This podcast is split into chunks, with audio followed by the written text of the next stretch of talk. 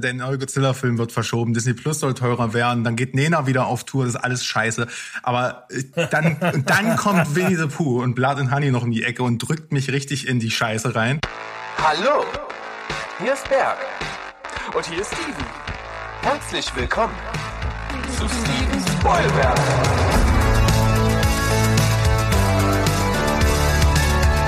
Steven Spoilberg.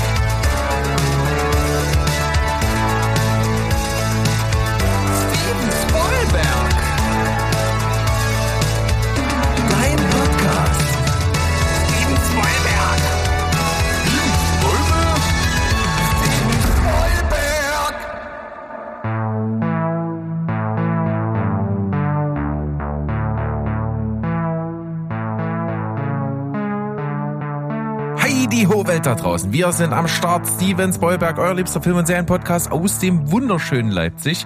Und was soll ich sagen? Zu viert, es geht nicht geiler. Steven. Spoilvengers! Assemble! Der ist ja, machen kaputt hier. Jetzt geht's Ja, los, Ihr habt ja. die ganzen schönen Stimmen jetzt schon mal kurz anstimmen hören, die euch so gefallen und die ihr hier gerne hört und immer mal einzeln in verschiedenen Kombinationen, aber heute gibt's das wieder zusammen. Und dementsprechend natürlich haben wir wieder ein bisschen was vor. Das dauert ja länger, wenn wir hier so zusammenkommen, aber ansonsten muss man ja trotzdem mal drauf eingehen. Mo hat einige Zeit mit Abwesenheit geglänzt. Der ist super, super busy. Ja, der macht, macht Kunst und er macht äh, Jet-Set-Leben und Oh, Jet-Set-Leben. weiß ich. Wie definierst du denn Jet-Set-Leben? Naja, du bist auf jeden Fall äh, nach Salzburg und Ja, zurückgeflogen. ja. Krass. Also ich- klar, das wa- ist ein Flugzeug. War das nicht so, dass äh, Hannover ist doch auch schon eine andere Zeitzone, oder? War das war's nicht so? Nee? Nee, nee. G nee. Gilt das noch nicht als Jet-Set-Leben? Von dir Nee, aus? Hannover ist aus der Zeit gefallen. Vielleicht. Da Das was möchte man vielleicht so sagen. Und Ja, nee, damit das haben wir alle jeden Fall- Hannoveraner-Fans verloren. Alle, zwei, Ah, alle zwei. Verdammt. Alles, ja. Aber wir gucken uns das mal wieder an. Mit unserer Anwesenheit machen wir das alles wieder wett. Zumindest ich. Ich versuche die Fahne hochzuhalten. Wir kriegen das hin. Und abgesehen davon war ich ja auch, äh, wie ihr fein in euren Podcast letzte Woche bemerkt habt, äh, auf dem Highfield. Das war ziemlich cool. Äh, das war eine schöne Sache. Es war zwar krass heiß. um mich selber zu zitieren, du verreckst.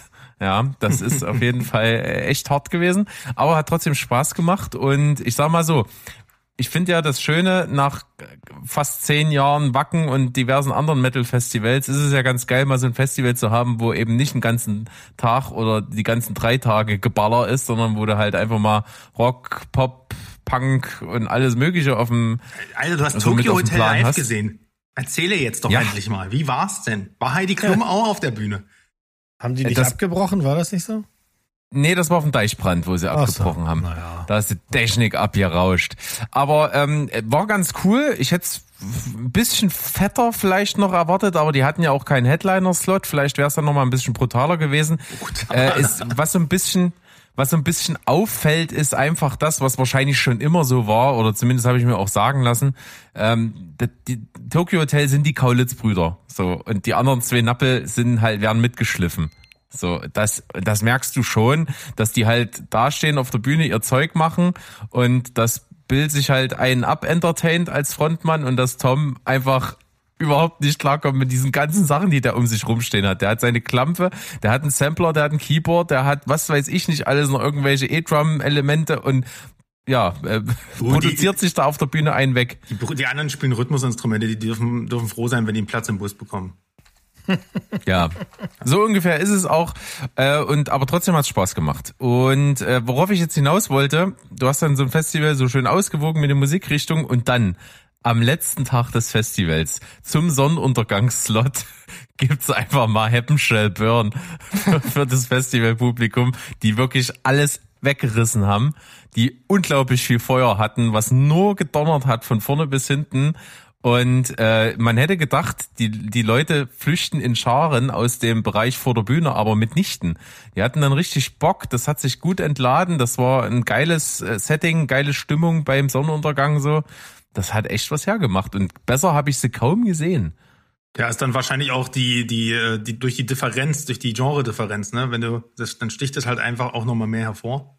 Ja, wenn der, Absolut. wenn der Anker vorher so, so niedrig gesetzt ist, ne, dann ballert's natürlich umso mehr. Und du hast ja auch ein kleines Video geschickt mit Eindrücken aus der Feuerzone. Äh, Ja. Da kann man sich schon Weit weg wollen vorstellen. wir nicht. Hast du dir denn die großartigen Großstadtgeflüster angeguckt? Äh, die hatte ich nur von Weitem. Also ich gerade einen Jägermeister geholt, der Berg. Ja, na gut, das muss ich dann wohl durchgehen lassen, ja. Ja, es hatte organi organisatorisch da nicht geklappt, sonst wollten wir die uns eigentlich angucken, aber das, da sind wir nicht zugekommen. Ja. Eine Band, die ich schon ganz witzig finde. Und äh, Nothing But Thieves hätte mich auch interessiert, aber ansonsten, Ja, cool gewesen, mochte ja, ich. schön. Ja. Äh, größte Überraschung für mich, weil ich sie vorher halt überhaupt nicht kannte und äh, mir das gut gefallen hat, war Adam Angst. Mhm. Das war ziemlich geil. Hm. So ein Hört bisschen, Schieben wir mal Punkig, was auf die Blankliste. Ja genau. Punkig, aber hat auch in den richtigen Stellen ordentlich gedonnert. So, genügend vom Festival. Wir haben ja auch immerhin noch ein paar Sachen geschaut. Mehr oder weniger am Ende. Ich habe tatsächlich auch nicht so viel, auch in letzter Zeit ja nicht so viel, weil im Sommer geht das Sehverhalten ja schon ein bisschen zurück. Aber das reicht auf jeden Fall trotzdem, was ich noch mitgebracht habe. Äh, ich habe auf jeden Fall ein was dabei, wo ich mich sehr freue, drüber zu reden. Und den Anfang macht aber trotzdem der Mo, denn der hat natürlich tatenlos dabei zusehen müssen, wie wir alles, was er hat, äh, worüber er reden wollte, einfach hier mit abgearbeitet haben in den letzten Folgen. Sorry. Ein Großteil, ja, tatsächlich ein Großteil. Ein paar, paar Highlights habe ich noch, beziehungsweise Filme, die noch nicht so offiziell laufen, deswegen kann man da dann nicht so gut drüber reden. Aber kurzer Nachschlag hier, ähm, ihr habt über der Pack geredet, The Covenant von Guy Ritchie. Das hatte ich euch ja auch gesagt, ich mochte den auch. Ähm, das hat er schon ganz fein gemacht und ist wieder so ein Guy Ritchie, der kein Guy Ritchie ist, was ja viele Leute stört, aber mich überhaupt nicht. Ähm, der, der arme Mann soll nicht mal so drangsaliert werden, dass er das alles im selben Stil macht. Also insofern, den mochte ich sehr gerne. Dann habt ihr Beanie Bubble bequatscht, richtig? Da weiß ich jetzt aus dem Bauch gar nicht mehr, fandet ihr den gut oder nicht so gut? Äh, du, ich habe da letzte Woche drüber gesprochen und ich habe eigentlich mehr über das Phänomen gesprochen, weil ich das super faszinierend finde, als das die Qualität des Films. Der Film ist so okayisch halt. Ja, also ich, genau, ich hatte mit dem Film auch so meinen Spaß. Es ist halt fraglich, wie viel ist da jetzt wirklich tatsächlich real, außer dem Hype, aber so hinter den Kulissen, das wissen wir ja nicht. Ähm, das ist schon ordentlich gemacht, das ist charmant gespielt von den, von den Schauspielern. Man, man erwartet von ihm irgendwie doch immer ein Baby im, im, vor der Brust zu haben, von dem Nappel und den ohne Bart zu sehen. Das war auch weird, aber der, der Riesenhype, der ist ja auch komplett an mir vorbeigegangen, deswegen schade eigentlich. Ähm, ich fand Aber den ganz Opener charmant. war super, oder? Mit dem LKW. Ja, das ist, ey, mit, Richtig genau, krass. das ist, das ist spitzenmäßig gewesen. Da habe ich auch gedacht, ja, okay, das ist ein guter Anfang. Und dann habe ich Hijack gesehen auch. Und das mochte ich auch sehr gerne. Also ich hatte da wirklich die ganze, ähm, Paula war raus, nach, mm, weiß ich gar nicht, Mitte erste Folge, fand sie das blöd, dass da irgendwie dann Waffen da im Zuge waren, wo man ja eigentlich so doll untersucht wird, dass das schwierig ist. Und ich habe jetzt mal, pass mal auf, Freunde, wir sind jetzt hier zu viert. Wir können jetzt hier mal ein grundsätzliches Problem lösen. Wenn ich eine Flug-Airline hätte, ich bin jetzt Niki Lauda und ich habe meine Lauda Air, dann ist das verfickt erste, was ich einbaue, ein Gaskanister mit Sch Sch- Schlafmittel.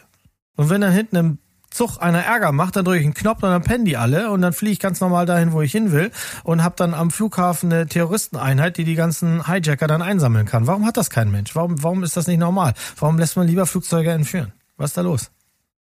Wie findet ihr meine Idee? Das ist doch logisch, oder nicht? Ich meine, Ich finde das eigentlich. Das ist, das ist so pragmatisch gut. Wahrscheinlich äh, hapert es an den Menschenrechten, aber nee, nee, nee, nee. ja, Klein, wieso denn? Kleingedrucktes, passiert ja nichts. kleingedrucktes Ja, und trotzdem. fünf Zentimeter mehr Beinfreiheit, dann unterschreiben die alles.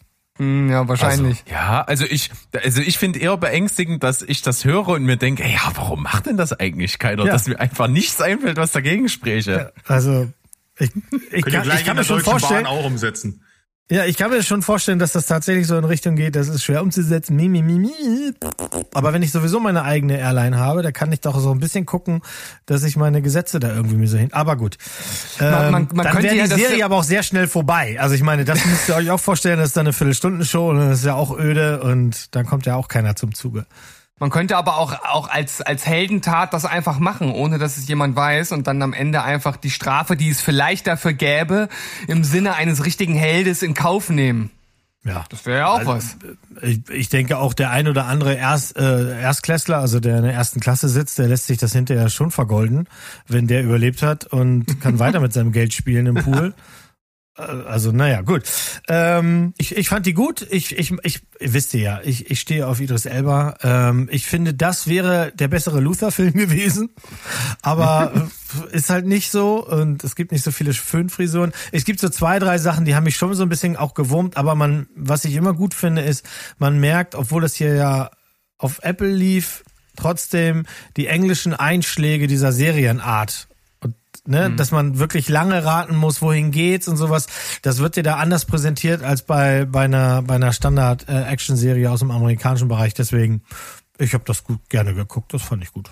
Ja. Hattest du eigentlich, ähm, speaking of British Krimi ähm, und Apple, hast du da eigentlich Dark Horses weitergeschaut? Nee. Ich hatte mir ähm, das fest vorgenommen und dann ist das passiert, was immer passiert. Ich habe es vergessen. Und dann, Dann an dachte dieser ich Stelle mir, ein Reminder. Äh, Warte ich mal ab, ja. Apropos Reminder. Ja, kommen wir gleich noch zu. Ähm, nee, ich glaube, das war's schon. Ich glaube, das waren so die drei, die, die ich auch hatte, die ich sonst noch äh, genannt hätte von euch. Ja. Und äh, ich denke mal, wenn ich mir jetzt Hijacked auch mal angucke irgendwann, komme ich zum ähnlichen Ergebnis, weil das hört sich für mich alles genauso an, dass ich das so aufnehmen würde. Und wir haben ja auch auf unserem Discord-Server, den man an dieser Stelle immer mal wieder erwähnen kann, könnt ihr mit dazukommen, www.stevenspoilberg.de, findet einen Link dazu. Dort haben wir auch ein Feedback zur Folge gekriegt von Manuel, den wir an der Stelle gerne mal grüßen. Der ist sehr oft beteiligt an Gesprächen ähm, und der hat das ähnlich empfunden. Sieben von zehn, unterhaltsam, nicht immer logisch, aber dafür spaßig und charmant. Ja, über Logik, also wirklich, allein wie die, wenn die Polit Politiker und die Entscheider zusammensitzen, denkt man sich auch, also ihr müsstet auch alle mal einen Bugs kriegen. Äh, den Nacken. Um Gott, äh, bist du durch, Mo? Ich weiß es gerade nicht. Ich, ich bin, ich bin äh, durch. Ich hätte jetzt sonst hier noch was reingeschlichen, was ich gar nicht angekündigt habe, aber Das ich kann reicht auch doch. ganz. Ist doch egal, ist ja? doch halt. Ja. Okay, also ich habe es getan, damit ihr es nicht tun müsst. Ich habe mir die Netflix-Doku von Johnny Depp und Amber Heard natürlich angeguckt. Ey, ich bin äh, bis äh, Folge 2 gekommen, deswegen habe ich es nicht mit reingenommen, weil ich kann noch kein Fazit ziehen, aber erzähl Ah, mal. Okay, Fazit ziehen. Ähm, es sind ja nur drei Folgen. Erstmal in Warnung. Es sind nur drei Folgen und es ist im Grunde die, die, die TV-gerechte äh, Zusammenfassung dieses dieses Dings. Ich habe ab und zu ja damals, als es im äh, echt lief, mir auf YouTube ab und zu ein paar Sachen angeguckt. Die Highlights davon findet ihr tatsächlich auch in diesem in diesem Zusammenschnitt. Ich will wirklich Amber Heard nichts Böses, ne? Aber ich nehme mir leider nichts davon ab. Und es mag sein, dass sie tatsächlich irgendwie äh, einen an der Waffel hat. Das hat ja auch ihre Psychologin da attestiert und dass die sich nicht anders äußern kann oder so. Aber bei ihr ist alles irgendwie seltsam. Was nicht heißt, dass ich nicht glaube, dass Johnny auch einen an der 12 hat. Also wenn der säuft, dann ist der aggro, das sehen wir und das hören wir und das wissen wir auch und es sind beides keine Engel sich gegenseitig zu verklagen, ist halt auch dann wirklich eine blöde Idee, finde ich, weil am Ende haben ja beide gewonnen und beide verloren. Ähm, zumindest was den Ruf angeht, hat Amber Heard auf jeden Fall komplett verloren. Was das Geld angeht, hat sie nicht so viel zahlen müssen, wie es zu erwarten war. Das wissen wir ja alles. Es ist eine nette Aufarbeitung. Drei Stunden, glaube ich, geht das Ganze. Ähm, ja, mein Highlight bleibt der Typ von TMZ. Den hast du, glaube ich, schon gesehen in Folge zwei, ne? Ja, ja. Ja, äh, das ist ja gut. auch auf YouTube der beste Teil gewesen, wenn ihm da unterstellt wird, er sucht in diesem er sucht in diesem Fall ja eigentlich nur seine 15 Minuten Ruhm und dann erklärt er der ähm, Anwältin der Gegenseite erstmal, naja, Ruhm ist bei TMZ immer so fraglich, wenn man Journalist ist. Das ist nicht das Beste, was man haben kann. Und außerdem kann ich Ihnen ja dasselbe unterstellen. Sie wussten ja, für wen Sie hier antreten. Und dann war der Saal erstmal ruhig. Das fand ich wirklich genailt. Ein Mic Drop Aber- hat einfach nur gefehlt, ja. Ja, aber wenn ihr irgendwas darüber gelesen habt, braucht ihr das wirklich nicht gucken. Das muss kein Mensch gucken. Ja, ich, ich muss sagen, mich hat es tatsächlich sogar äh, überrascht, weil ich äh, fand, finde das Thema eigentlich grundsätzlich langweilig, ähm, hat mich damals schon nicht interessiert, aber ich fand es schön, wie, ähm, wie das für sich selber spricht. Also Amber Heard und Johnny Depp kommen ja eigentlich gar nicht zu Wort und äh, im Prinzip hast du eine Aufarbeitung der ähm, des, des Falls vor Gericht, äh, quasi komprimiert und du siehst aber immer die Social Media Re Re äh, Hm. Reaktion. Ja, ja, der Teil ist wirklich zeitgleich. gut, ja. Und du siehst halt auch, wie diese Content Creator sich so an den Zeitgeist anpassen und ihre Meinung immer wieder zu an, äh, ad absurdum führen oder sich selber widersprechen. Und am, im Endeffekt ist es eigentlich nur ähm, ja, wie soll ich das sagen? Also es ist eigentlich Kritik daran, wie wir die, so, ein- so, so ein Massenphänomen eigentlich äh, ausschlachten. Und diese menschliche Dekadenz, das hat mich schon sehr äh, interessiert. Und das fand ich echt, äh, ja, ich fand, einfach die Darbietung dieser Dokumentation sehr Mhm. spannend, weil die zeigt sehr, sehr auf den Fin- Finger auf unsere Konsumgesellschaft. Und deswegen Ja, auf jeden Fall. cool. Auf jeden Fall. Auch die, alleine die Thematik, dass das gar nicht hätte im Fernsehen sein sollen. Ja, Damit fängt's ja mal an. Das, da, da, das ging zum Teil so privat, dass das sollte uns nicht interessieren und bei den beiden sowieso schon nicht. Es war jetzt aber nun mal ein sehr geschickter Schachzug, auch wenn es offiziell nicht heißt, dass Johnny Depp das gefordert oder gefördert hat. Wie auch immer, am, äh, unterm Strich könnt ihr es auch natürlich alle gucken, euer eigenes Urteil bilden. Ja, diese, diese Machart, die Content Creator fand ich auch sehr, sehr spannend. Vor allem der einen, der dann Johnny Depp auch treffen durfte, dem, ich meine, wenn du dann Johnny Depp triffst, dann bist du für immer auf seiner Seite, glaube ich. Also ich. Das ist ja so dieser Effekt, den er hat auf die Menschen, ne? Ja, ja. Ja, und das waren diese kleine Pups-Kanäle, die irgendwie ihre 500 Views hatten und dann explodiert sind in dieser Zeit. Naja, schon sehr interessant. Also wie gesagt, man darf halt nur nicht das, äh, also ich, ich habe eigentlich mehr bekommen, als ich wollte. Ich habe aber eigentlich auch nach nichts gesucht. Also es ist halt keine Revolution, aber es ist schon, ähm, wie gesagt, wer wer wer sowas mag, äh, wie die Menschheit für sich selbst irgendwie vorgeführt wird, da der bekommt das hier schon. Naja, Also ich, ich finde die ganzen Themen, die ihr jetzt drumherum genannt habt, die finde ich ja ganz interessant. Aber mich interessieren halt einfach die beiden Typen und der ganze Fall halt einfach nicht. ja, dann könnte es dir halt gefallen. Genau, ich, finde genau das, was ihr gesagt habt, dass das aufgearbeitet wird, dass das eigentlich überhaupt gar nicht in die Öffentlichkeit gehört. Das, das finde ich halt äh, äh, genailt im Grunde genommen. Ja. Ja. Naja, ähm, ich mache mal schnell weiter und zwar mit schnell meine ich wirklich sehr schnell, denn ich äh, habe die ersten zwei Folgen von Ahsoka geguckt. Es macht überhaupt keinen Spaß, hier in dieser Runde darüber zu reden. Deswegen sage ich einfach nur, weil entweder was ist Ahsoka oder nee, Star Wars ist Kacke seit Disney. Deswegen sage ich einfach nur, ähm, es ist sehr, sehr hochwertig. Also wahrscheinlich die hochwertigste Serie bislang, im, im, die so auf Disney Plus erschienen ist. Also es sieht sehr ähm, cineastisch aus alles. Ähm, es ist relativ ruhig erzählt, ähm, hat so ein bisschen Oldschool Star Wars Feeling dadurch, ähm, weil ja nicht gleich Schlachten und, und Kämpfe, sondern es ist halt ein cooles Storytelling, fühlt sich retro an, sieht aber vom Look her trotzdem sehr, sehr modern aus und macht halt den unheimlichen Spagat von den Prequels zu den Sequels. Also Filoni macht das schon sehr gut, wer, dich, äh, wer sich äh, dafür interessiert und ähm, äh, wer das Thema noch mag, ähm, nicht so wie die Pappnasen hier, der kann auch gerne mal, ähm, ich habe eine Review dazu geschrieben äh, auf imp slash magazin, äh, imp.de slash magazin, der kann ja dort einfach mal schriftlich nachlesen, wie ich die ersten zwei Folgen fand. Äh, und wenn ich durch bin, das dauert irgendwie noch sechs Folgen, dann sage ich nochmal an der Stelle, ob dieser Ersteindruck bestehen bleibt. Ja. Hast du fein gemacht. Hier Tat gar nicht weh, ne? interessiert's, glaube ich, niemand. da ist einfach so viel kaputt gegangen. Äh, und, und ganz frisch, wir haben es gestern, ich habe es gestern wirklich versucht, mit einem Fan-Cut von Phantom Menace, der alles besser machen soll. Du aber kannst, hör doch immer auf mit deinem einfach, Phantom Menace, mein Gott. Es ist einfach das hässlichste, was ich je gesehen habe. Schlimmer kann Heart of Stone nicht sein. doch. Also, Oh. nee. Was für Aber ein gut. Stichwort. Da wollte ich ja noch was dazu sagen. Ich, ganz kurz, ich wollte noch eine Sache sagen. Du hast ja hier so schön verklausuliert. Rebel Yell hast du geschrieben. Ich dachte schon geil, eine Doku über Billy Idol. Das wäre was, was mich Das wär, interessiert. ja, ja. Ja. Ähm, Eher nicht.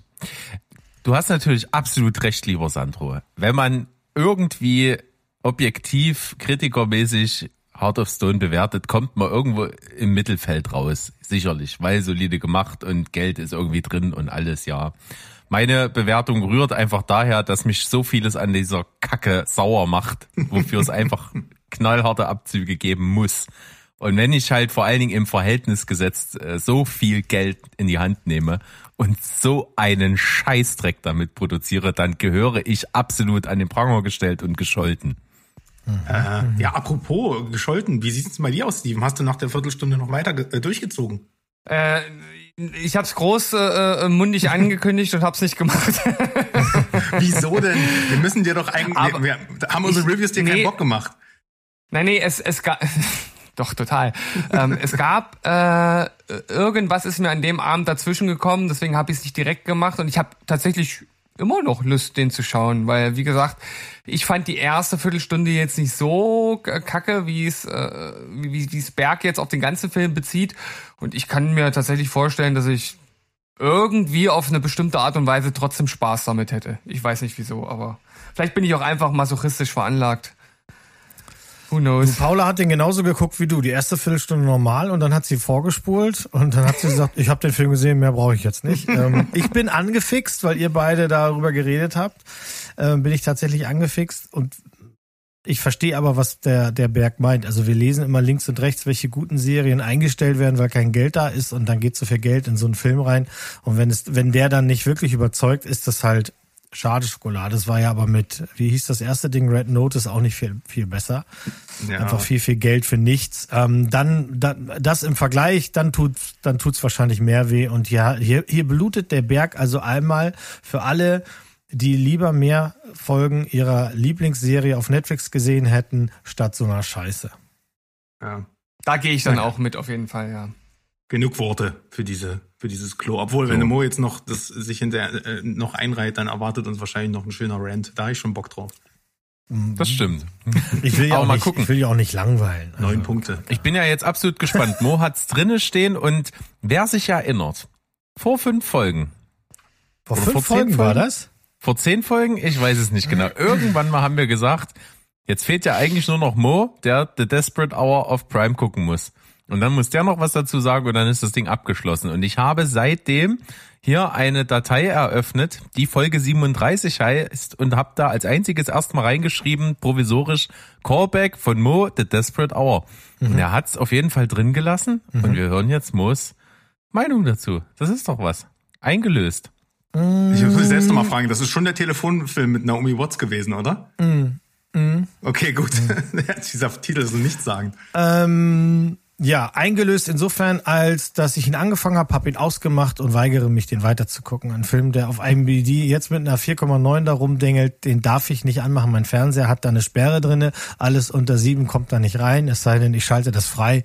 Und äh, nee, ist natürlich Quatsch. Aber nee, möchte ich nicht weitergucken. Kratzt mich nicht. Nee, sorry. Ich habe es wirklich, ich habe es wirklich versucht. Für euch, für die Gruppe, fürs Team, für alle.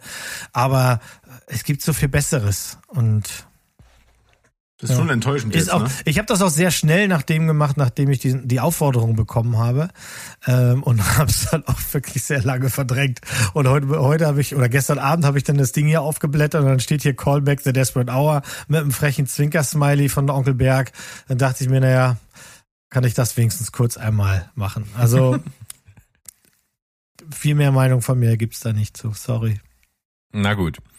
Ich habe euch einen Film mitgebracht. Das ist sowas absolut Nischiges, aber ich fand's eigentlich ganz cool. Es hat aber Schwächen. Die Rede ist von dem Film Little Joe, Glück ist ein Geschäft. Wieder der fürchterlichste deutsche Beititel, den man sich vorstellen kann.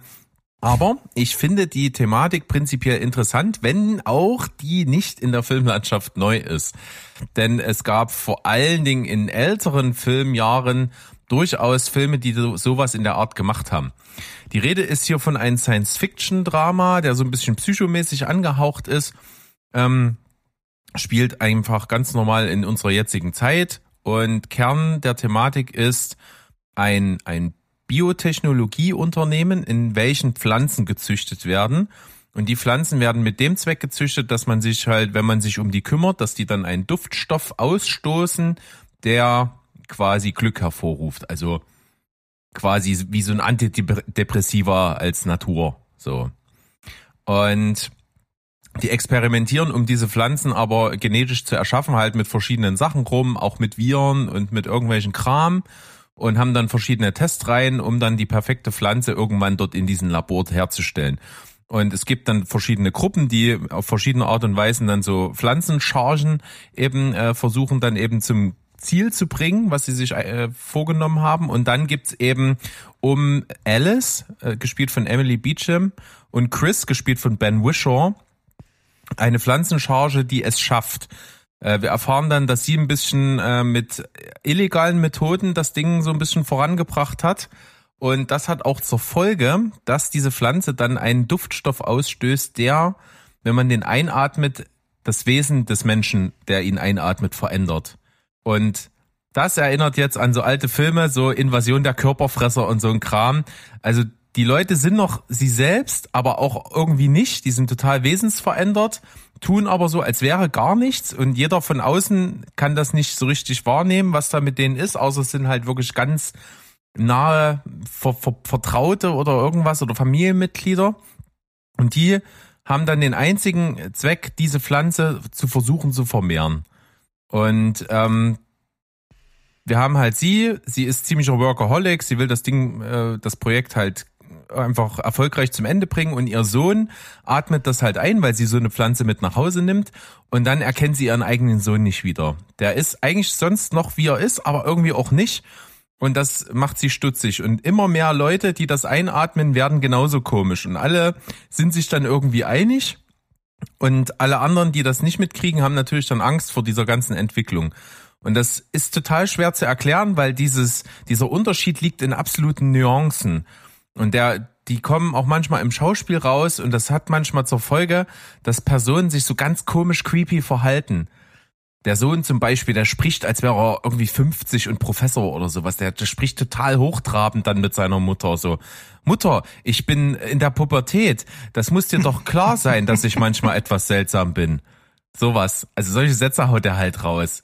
Und alle anderen so rundrum, ja, er ist halt Teenager und der will dich auf den Arm nehmen oder sowas. Und sie, nee, das ist nicht mehr wirklich mein Sohn. Und das Ganze bleibt aber auch sehr brav. Also da, da weiß ich nicht, da eskaliert nichts, da ploppt jetzt nicht irgendein Körper auf und da wachsen dann Pilze raus oder so, keine Ahnung. Also es passiert alles nicht. Das ist alles super subtil und super auf der Psychoebene. Aber je, mehr, je länger der Film dauert und je mehr du das so verinnerlicht hast, dass das so abläuft, dass das nur so ganz Kleinigkeiten sind und du dann auch den Klick im Kopf bekommst, es könnte auch einfach an der Person selber liegen. Das ist dann nämlich so ein geiler philosophischer Gedanke hinten raus. Denn als fast alle um sie herum das eingeatmet haben und sich komisch verhalten, sagt einer von den anderen mal zu ihr, du merkst schon, dass du die Einzige bist, die sagt, dass irgendwas nicht stimmt. Vielleicht liegt's an dir. So, und das ist dann wieder so ein Aspekt, der so dieses Gedankenkarussell in, in, im Zuschauer so loslegen lässt. So, du, du denkst dir dann, okay, vielleicht ist es was Psychisches mit ihr und vielleicht projiziert sie ja nur ihre eigenen Ängste und was weiß ich nicht alles auf, auf die anderen und, und nimmt sich als, als Ablassventil dafür irgendwie, dass die Pflanze irgendwas komisches mit den Menschen macht. Und Hast du das finde ich total interessant. Nee, Gut. habe ich nicht. Okay. Weil ich habe nicht verraten, was am Ende passiert. Ich habe nur, das ist so ein Gedanke, der dann irgendwann aufkommt. Okay. So, und das fand ich extrem cool. Und äh, das wird auch noch so ein bisschen unterstreich, unterstrichen dadurch, dass sie halt äh, immer mal beim Psychiater ist. Also sie ist, sitzt bei ihrer Psychiaterin und redet auch so darüber. Und das finde ich irgendwie total interessant. Ansonsten sieht man, der Film hat jetzt nicht ein riesen Budget, er ist aber designtechnisch echt cool. Der ist in ganz vielen kontrastären Pastellfarben so gehalten. Äh, Das, das Labor, wo die sich bewegen mit den Pflanzen, sieht auch so ein bisschen futuristisch aus. Also rein vom Produktionsdesign und vom Klamottendesign, vom Interieur in den Räumen und so, finde ich das sehr, sehr ansprechend und ästhetisch. Und das Schauspiel muss man mögen. Das wirkt eben manchmal so unfreiwillig komisch. Dadurch, dass das so gestelzt ist an vielen Stellen. Aber das möchte ja so sein. Und das macht ja das komische Gefühl aus. Ich habe das mal so verglichen. Der Film ist so ein bisschen wie wenn du so ein altes 3D-Bild anguckst, wo du so eine Brille für brauchst. Da hast du ja auch immer das Bild und neben dem Bild ist so leicht so ein unscharfer Rand in Rot und Grün so daneben.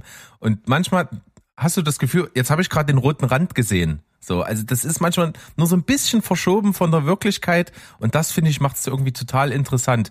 Kann jemand anderen, der den Film anguckt, gar nicht auffallen und er kann das total langweilig finden. Ich hatte irgendwie meinen Spaß damit, weil das dann in diese Ebenen ging, wo angefangen hat, mein Kopf irgendwie zu arbeiten. Das mochte ich. Also Little Joe finde ich eigentlich schon einen, einen kleinen Tipp.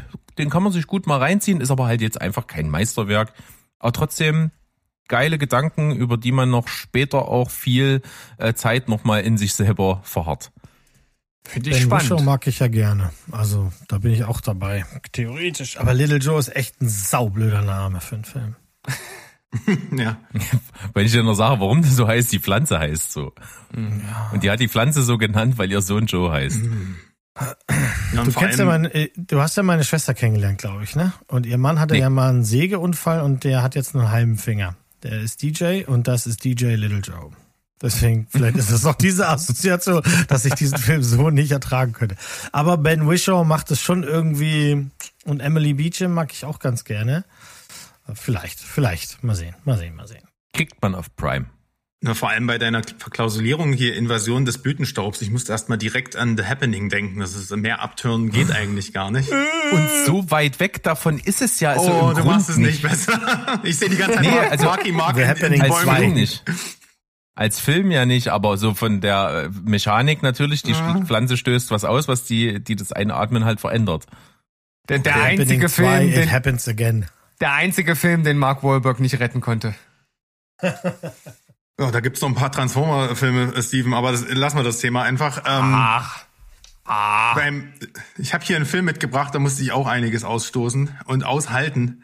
Denn wirklich, ohne Scheiß. Also Ausstoßen. wirklich, ich möchte bitte erstmal einen Rent-Zone-Jingle, bevor ich hier weitermache. Das ist die Rentzone.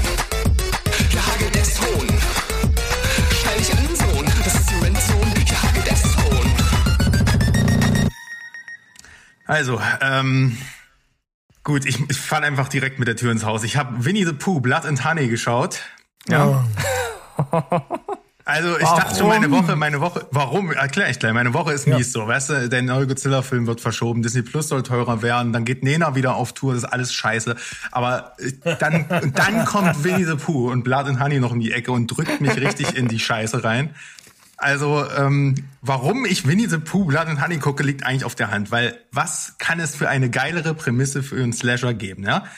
Die äh, also der der die Rechte an Winnie Pooh an dem Kinderbuch sind quasi von sind quasi abgelaufen. Das ist jetzt quasi Free Content. Wir könnten uns in den Hinterhof stellen in bei, bei Berg im Garten oder so und könnten einen Winnie Pooh Slasher drehen, weil es einfach wieder machbar ist. Das ist sozusagen nicht mehr in den Händen von Disney. Und zack, haben die angefangen und einen Slasher draus gemacht. Hätten sie sich doch ein bisschen mehr Zeit genommen, denn wie geil ist denn diese Grundprämisse? Ähm, ja, aber ich äh, kurz, ganz kurz, um was geht's in dieser in dieser Gurke? Du hast halt Christopher Robin am Anfang, ne, wir kennen das, der hat halt seine, ähm, ja, in diesem 100 Morgenwald seine, äh, seine Tierchen da, ne, äh, Pooh, Ferkel, IA und, und Rabbit und so weiter. Und der verlässt die dann irgendwann, ne? Digga, Weil, äh, T- äh, Doppelgr. Nee, Tigger war nicht da. Ich hoffe, ich hoffe auf ein Was? Sequel. Ähm, und auf jeden Fall, äh, der muss dann irgendwann, der muss dann irgendwann aufs College und muss die da halt alleine lassen. So. Und dann geht's halt darum, ne, die warten dann auf den, sind ganz, ganz traurig und das ist alles in so einer richtig mies hässlichen Zeichentricksequenz. Das könnt ihr euch nicht vorstellen, wie scheiße das aussieht. Äh, wird das dann gezeigt im Intro und dann müssen die halt IA essen, weil die haben ja nichts mehr, weil Chris- Christopher Robin bringt denen ja kein Essen mehr vorbei. Ich sag, ihr, dumm, ihr seid doch. Tiere. Naja, und armer IA ist dann äh, weggefuttert und ähm, die schwören sich dann, wir werden jetzt wieder animalisch und wir hören auf zu reden und äh, ja, alle Menschen sind scheiße. So, Christopher Robin kommt dann nach fünfjähriger Abstinenz wieder mit seiner neuen Flamme zurück in den 100 Morgenwald und will halt seine Kumpels besuchen, hat er vielleicht doch ein schlechtes Gewissen. Aber das sind mittlerweile so Psychokiller geworden, ähm, die aussehen wie Ist das dumm? die wie Hillybillies mit Masken auf und, und das, das Schlimme ist, ich dachte, das ist ja auch so, dass das einfach nur Leute mit Masken sind. Aber das sollen wirklich Tiere sein. Das ist so bescheuert. Also kannst du dir nicht, also, oh, egal. Und dann fangen die halt an, die Leute, ähm, die, die Freunde mach, machen sie platt. Christopher Robin äh, nehmen sie fest und foltern den. So.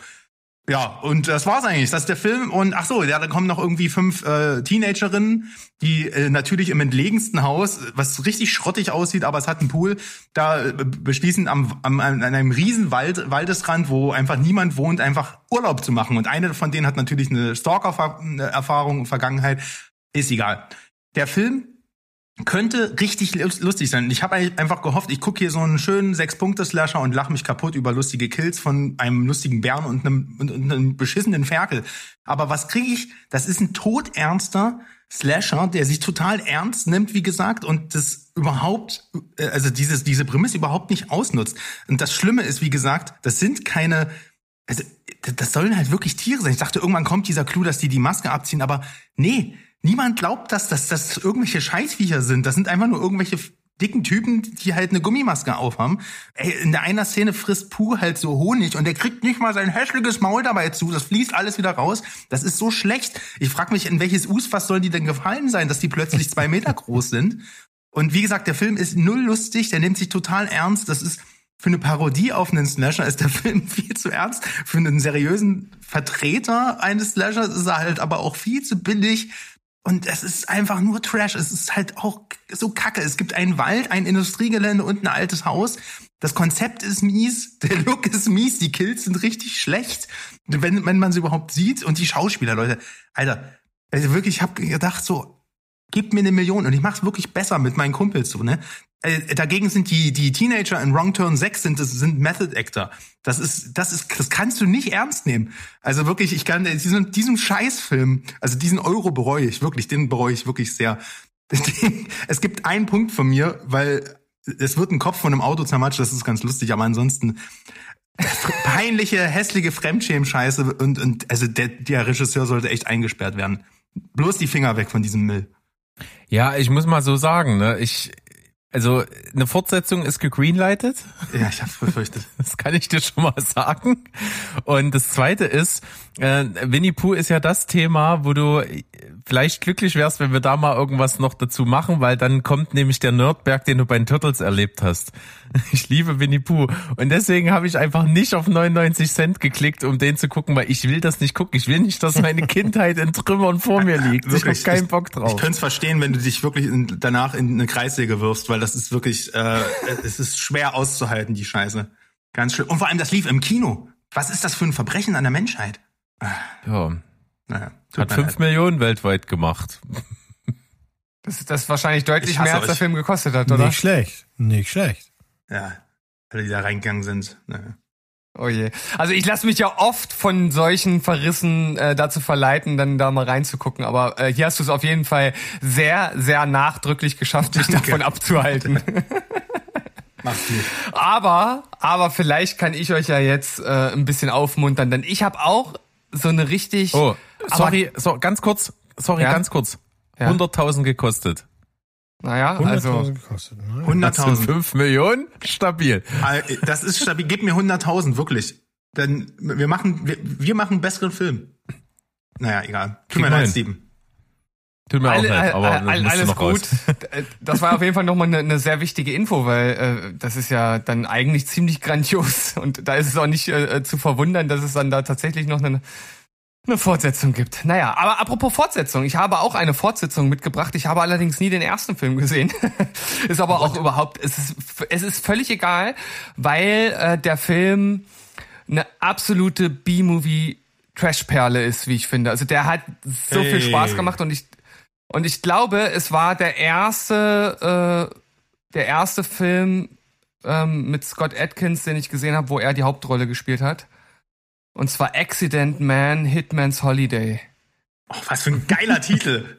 Ja, richtig, richtig geil. Ähm, also er ist halt halt Auftragskiller, ähm, war es halt auch schon im ersten Film und da gab's wohl gegen Ende äh, irgendwie so ja so ein krasses Happening mit mit seinem Arbeitgeber, wo er halt sein eigenes Team irgendwie umbringen musste oder so. Also so richtig ist das in den Flashbacks äh, nicht geklärt worden. Auf jeden Fall musste er dann irgendwie äh, vor seinem Kumpel da fliehen und äh, ist dann halt auf Malta und das Ganze ist halt ähm, mit ihm halt auch so als Narrator. Also fängt halt schon direkt so an, dass dass er halt einfach äh, so die Story erzählt, wie er jetzt da auf Malta ist und äh, dass er äh, halt total enttäuscht war, dass er auf ähm, äh, Malta keine Malteserkugeln bekommt, weil er dachte, die kommen aus Malta. Also das ist ungefähr das Niveau, ja.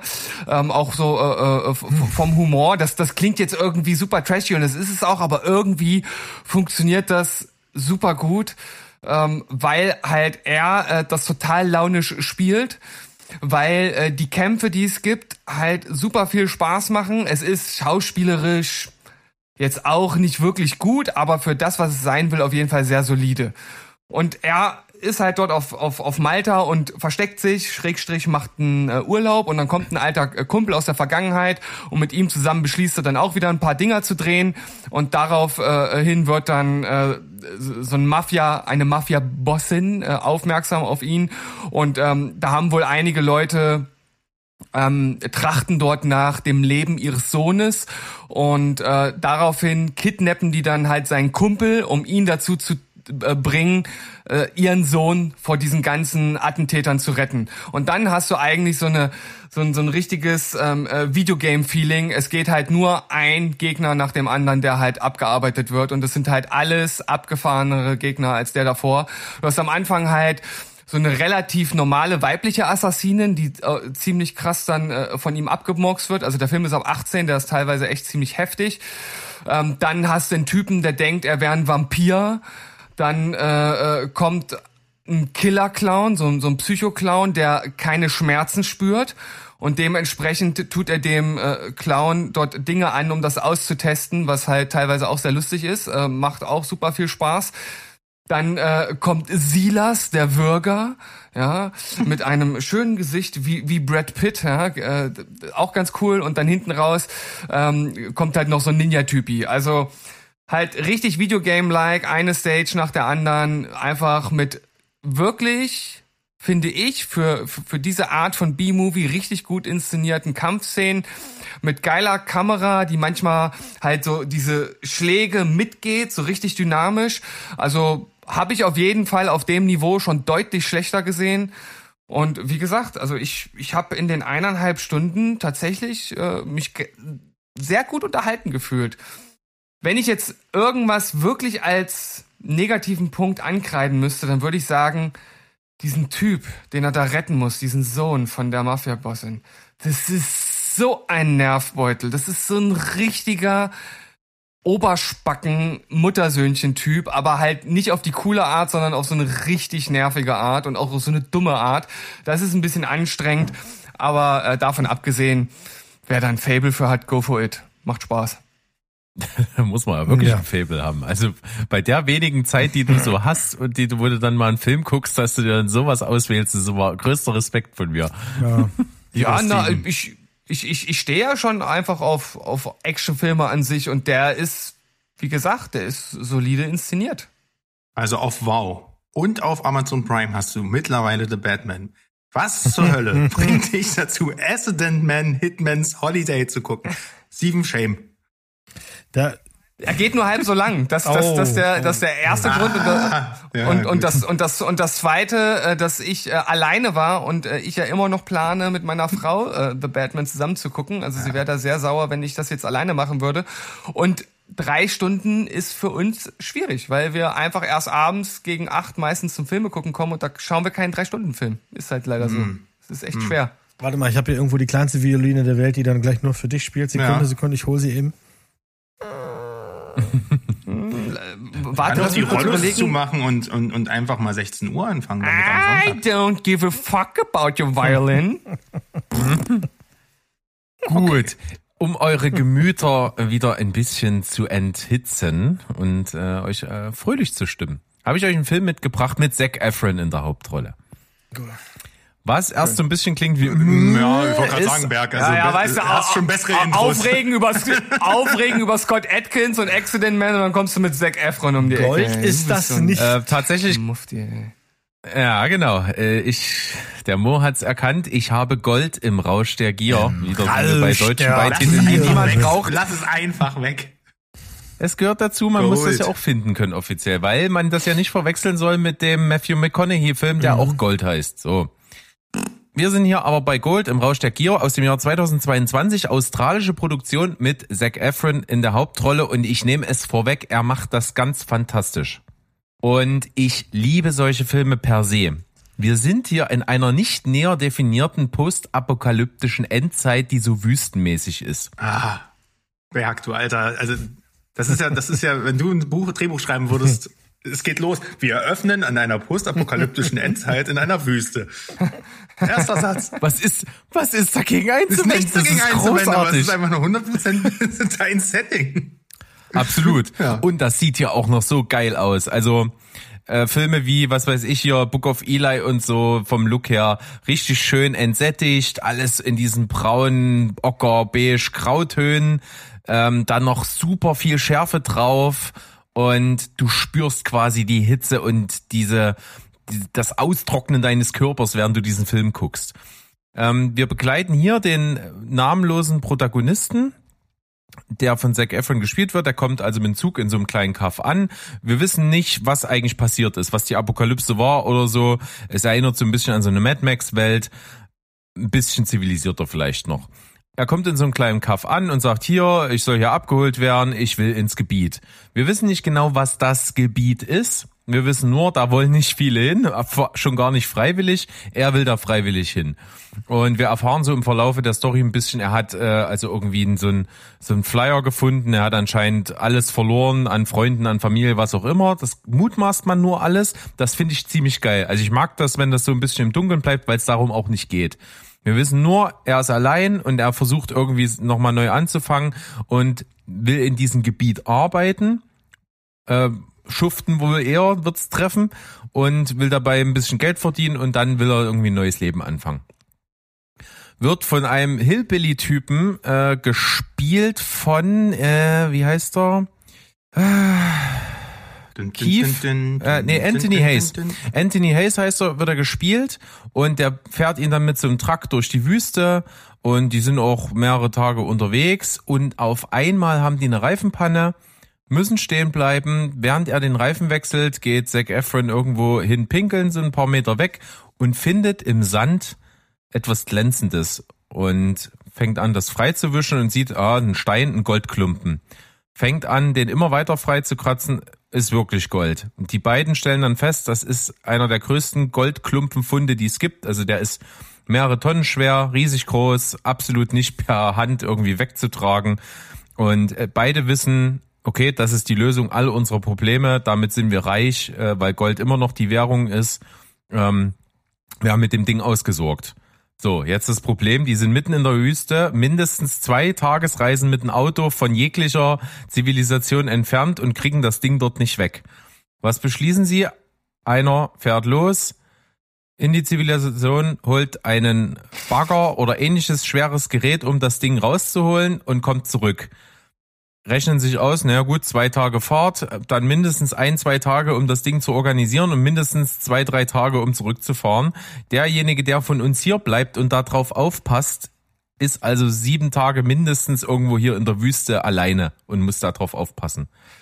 Und ähm, beide kommen dann zu dem Schluss, dass Zac Efron dort bleibt und der ist dann fortan dort alleine. Und ab dem Zeitpunkt erinnert der Film mich so ein bisschen an der Leuchtturm, weil es geht total um diesen Collar, den er dort so langsam kriegt, dort alleine, dort ist nichts.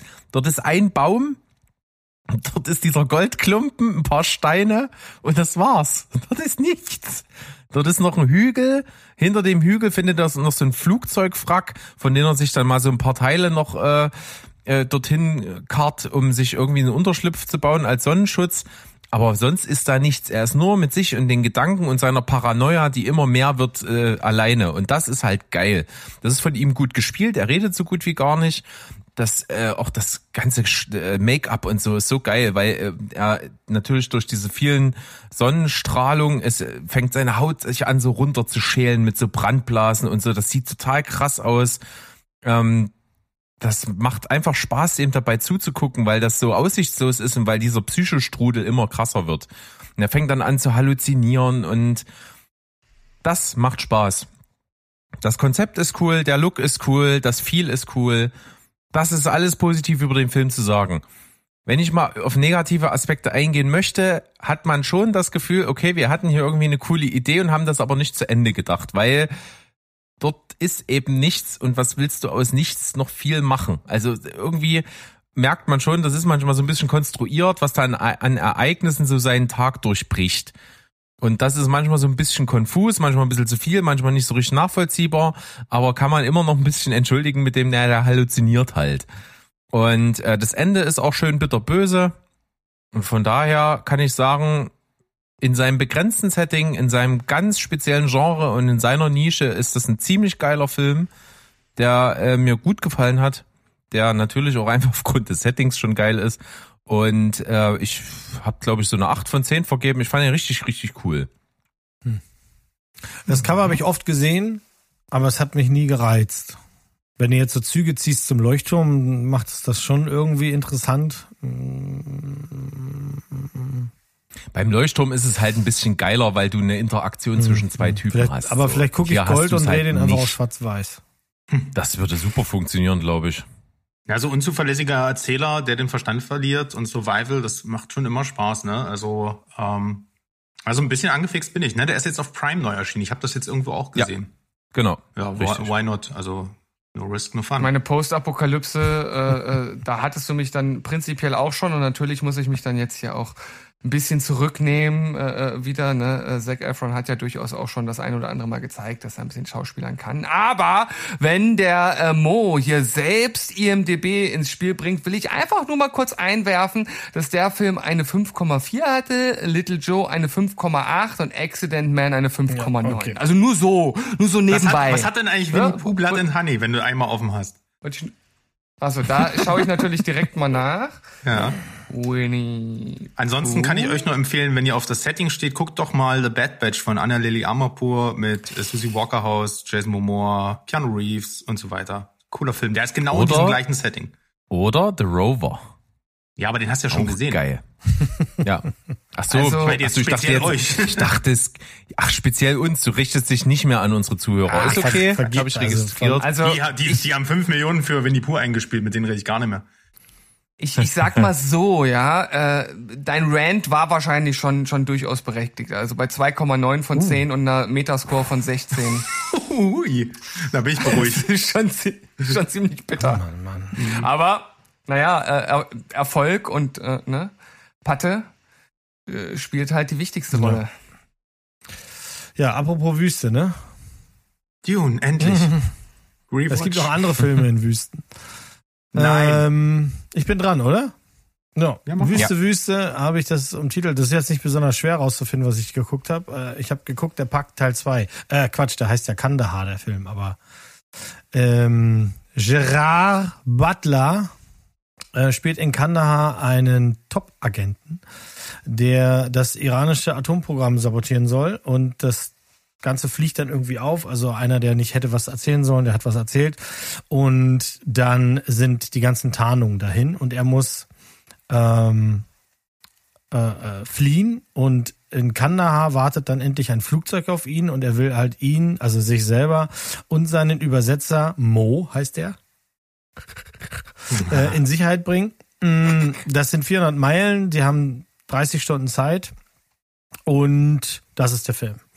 Also sie müssen von A nach B, um dann da rauszukommen. Und was diesen Film von anderen unterscheidet, und das klingt jetzt auch gerade negativer, als ich das meine, ist, dass der hier auf den wahren Erfahrungen eines äh, DIA-Agenten äh, beruht. Und das merkt man auch an ein oder zwei Action-Szenen, denn äh, die sind nicht so unglaubwürdig, wie wir es eigentlich gewohnt sind. Also Action-Szenen ja immer gerne ne, aus tausend Blickwinkeln etc. Und hier gibt es zum Beispiel eine, die, die, die findet in der Nacht statt. Und wir sehen genau das, was wir sehen würden, werden wir da kämpfen. Nämlich nüscht. Und das ist irgendwie gut. Also zuerst hat es mich, mich gewurmt, weil ich dachte, scheiße, jetzt muss ich mein Umgebungslicht ausmachen, habe ich auch gemacht. Und dann dachte ich mir, naja, der will ja bestimmt irgendwas damit. Also die, die Geister scheitern sich ja, scheiden sich ja so ein bisschen bei äh, un- unserem Freund Gerald, kann der jetzt Schauspieler oder nicht. Und irgendwie ist das auch so ein bisschen Greenland, die zweite. Ähm, Da sind sehr viele Ähnlichkeiten drin und man sieht auch ein bisschen Ähnlichkeiten zu der Pakt, wobei beim Pakt ist das ja so, haben wir ja drüber geredet schon, es kommen ja noch andere Seiten dazu. Und beim Pakt geht es ja auch darum, das abzuschließen. Also etwas, was falsch gelaufen ist, richtig zu machen und, und dann final zu sagen, wir sind weder die Guten noch sind wir die Schlechten, wir haben hier einfach einen Job gemacht und wollten halt irgendwie alle nach Hause. Ähm, das findet hier nicht statt. Hier ist das schon ganz klar mehr so auf Actionfilmniveau. Ähm, unser Hauptcharakter ist jetzt auch kein, kein besonders netter Mensch. Der macht auch ein paar Sachen, die recht fraglich sind und es wird alles nicht hinterfragt. Es wird auch nicht, also auch nicht so richtig aufgeklärt. Wir sehen halt diese Reise von A nach B. Das ist ein kurzweiliger Actionfilm, der geht knapp zwei Stunden. Ähm, den Typen, der die Regie gemacht hat, habe ich, was habe ich, also ich habe Angel Has Fallen gesehen und Greenland und die sind wohl beide von ihm. Trotzdem ist das so ein so ein Filmemacher, dessen Namen man nicht weiß, Rick Roman Voe. Äh, und die sind auch im selben Stil. Also wenn man einen von beiden mochte, dann wird man Kandahar auch mögen, wobei der Kandahar schon versucht, in den Zwischentönen mehr Dialog unterzubringen, was nicht immer gut gelingt. Also, ne, 20 Minuten weniger hätten dem Film wahrscheinlich auch gut getan. Ansonsten, ich fand den ganz okay. Ähm, der kommt jetzt demnächst, den könnt ihr dann gucken oder ihr lasst es bleiben, wie ihr wollt. So, Schon im Kino sogar. Siehst du. Also, das na passt. dann. Äh, ey, ich versuch's immer wieder mit Gerald, ne? Ich habe jetzt Ist schwierig, gestern oder? wirklich, äh, Der, Ge der Gerald ist schwierig, oder? Ich habe gestern Plane geguckt. Du hast ja noch gesagt, der war, ne, Ja, der, ja. der, der, der zündelt's ordentlich, da gibt's auf die Fresse. Oh, war der Kacke wieder. Ja. Und es lag eigentlich nicht an Gerald Butler. Der hat schon so sein Grundcharisma. Ich kauf den dem Piloten ab, Mhm. aber die Filme sind dieses Filmstudium, Leonide oder so, wo, wo der immer Ja. mit da seine, seine Scheiße abdreht, das sieht, das sieht immer gleich aus. Ich, da, bei Liam Neeson hast du wenigstens manchmal noch diese Ausreißer, weißt du? Naja, bei Liam Neeson, gut, ich- der sieht auch immer mehr aus wie ein alter Lederlappen, dann wunderst du dich eh, was der, dass der noch gerade aufwärts gehen kann. Ich habe Ja. vor kurzem Marlo gesehen, seid froh, dass der noch nicht im Kino kommt. Also wirklich. Schlimm, schlimm, schlimm, schlimm, schlimm. Ähm, aber ja, ich meine, Plane war so erfolgreich, dass es einen zweiten Teil gibt, auch wenn er da nicht mehr mitspielt. Ach, jetzt hör doch auf, ich sag gar nichts mehr. Es ist aber so. Da ist dann, glaube ich, der, Der heißt heißt dann Chip, Chip, ja, weil oder? da geht's dann um den Typen, der bei Plane mit ihm flieht, der, der Schwarze da. Und ähm, hier wird's keinen zweiten Teil geben, weil es, das ist schon, das muss man ganz klar sagen, das hier ist schon ein Versuch, ein ernster Actionfilm zu sein, mit dem Hintergrund eines, der weiß, wie es lief vor Ort. Das sind seine Memoiren, die da verfilmt wurden. Das, das Skript ist auch teuer verkauft worden. Und ähm, das ist so ein bisschen wie John Greengrass. Das ist so ein bisschen wie, das soll so ein ernster, Born, ja. Soll schon ein bisschen ernster sein, aber dafür reicht's dann nicht. Nee. Ein Raunen geht durch die Menge. Zusammenhang total, to, ja, ich find's total spannend, weil ich jetzt nebenbei halt auch nach den anderen erwähnten Filmen geschaut habe und Plane ist tatsächlich von allen Filmen, die wir bis heute hier überhaupt genannt haben, am besten bewertet. Ja, der, die, die Leute mochten Oh, den. ist, ist total du, der, spannend. der, ja. die, der ist halt in dem, was er tut, das ist so ein Film, das ist, wie du gerade gesagt hast, du guckst halt gerne Actionfilme. Und du erwartest ja jetzt nicht, dass das plötzlich, dass du da sitzt und sagst, du sitzt auf der Kante deines Sofas und denkst dir, ey, das ist, das ist eine 10 von 10. Du erwartest, dass du eine solide 7 kriegst und zwei Stunden beschäftigt bist. Und das kriegst du. Ich sehe Steven schon wieder mit, ne, mit der Fernbedienung in der Hand von dem Batman-Thumbnail weggehen und auf Play Ja, klicken. aber ja. du bist dran schuld. Nein, Steven, Steven ist, ist unser Plane Guy. Das ist so. Äh, das ist ja, wirklich der Play Guy. Wir haben da oben äh, ne, in meiner Aufteilung ist, ist Yes, endlich! endlich habe ich meinen Spitznamen. Ich bin der Ja, Plane in Man. meiner Aufteilung ist der Berg über dir und das ist halt der. Love Guy und du bist der Plain Man und so ist das halt. eben. Okay. Äh, so. Der Love, der Love Guy und der Plane Man gehen in ein Lokal. Schön, so gehen doch alle guten Stories los. Dann bin ich heute der Cry Guy, weil ich habe erst rumgeheult wegen Winnie Pooh und jetzt habe ich äh, noch was dabei, wo ich äh, ja äh, ähnlich emotional berührt war, aber auf eine andere Art und Weise. Denn es war ein sehr niederschmetternder Film von dem ähm, großartigen Florian Zeller, der uns ja auch schon The Father geschenkt hat, habe ich jetzt The Sun nachgeholt. Und ich muss erstmal direkt dumm fragen, weil ich bin äh, bei seinen Theaterstücken, da bin ich ein bisschen raus. Aber der hat doch wohl auch noch die Mutter, das ist eine Trilogie, ne? Die Ja. Mutter gibt's auch noch. Ja, ist aber noch nicht verfilmt. Ja? Ne? Also ist dann, kommt dann hoffentlich noch, weil ähm, ich sag's vorweg, mir hat The Son gut gefallen, nicht so gut wie The Father. Ähm, das liegt aber vor allem einfach, äh, ja, ich glaube, The Father ist halt einfach äh, ein sehr, sehr kreativer Film auch insgesamt gewesen. Der hatte nicht nur diesen Aspekt, Mann, das ist ganz schön traurig, sondern äh, er hat sich halt in diese äh, Demenz rein, reinversetzt und dann hat er halt diesen Ausbruch hinten gehabt und das war schon sehr äh, erschütternd. Und hier geht es um Depression eines jungen Mannes. Und das ist halt natürlich erstmal, ja, wie zeigst du das? Das kannst du halt im Prinzip vieles nur verbal äußern.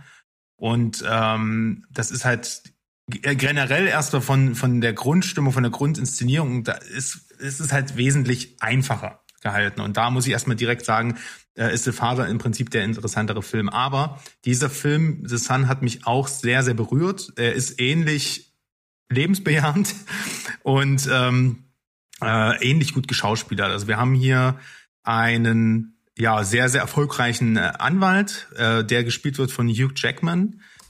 Äh, der hat eine jüngere Freundin namens ähm, Beth und die wird von Van- Vanessa, Vanessa Kirby gespielt, auch großartig und die haben gerade einen Sohn bekommen und plötzlich steht eines Tages, also der ist, der ist wirklich quasi noch ein Säugling und äh, plötzlich steht eines Tages äh, seine Ex-Frau vor der Tür, die von Laura Dern gespielt wird, also Hugh Jackmans äh, äh, Ex-Frau quasi und Äh, sie berichtet halt, dass ihr, ne, die haben einen gemeinsamen Sohn aus der ähm, aus der Ehe und der wohnt halt bei der Mutter, der ist 17 Jahre, ähm, heißt Niklas.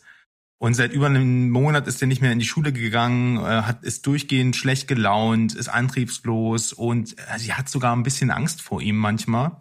Äh, hier ist als ähm, als dieser Niklas ist ein australischer Nachwuchsdarsteller besetzt worden, Zen McGrath. Ich habe keine Ahnung, den gibt also es gibt keinen IMDb-Eintrag, glaube ich, für ihn. Äh, er hat nur diese Rolle bisher gespielt, aber er ist ein absolutes Naturtalent. Also der hat mich mit seinem mit seiner Ausstrahlung total gefesselt. Also es ist ein richtiges richtiges äh, ja wie so ein richtiger Nachwuchsstar, würde ich sagen, der da gefunden wurde. Ja, und wie gesagt, äh, Laura Derns Charakter ist halt mit der Situation total überfordert und ähm, möchte dann, beziehungsweise der Sohn möchte dann auch bei, bei seinem Vater einziehen. Und äh, davon ist natürlich die, ähm, ne, die junge Mutter äh, überhaupt nicht, äh, ne, die ist ja sowieso schon mit ihrer Rolle da überfordert, ist da überhaupt nicht von begeistert, dass da so ein sehr schlecht gelaunter pubertärer äh, Schulschwänzer mit einzieht. Aber es kommt halt trotzdem so.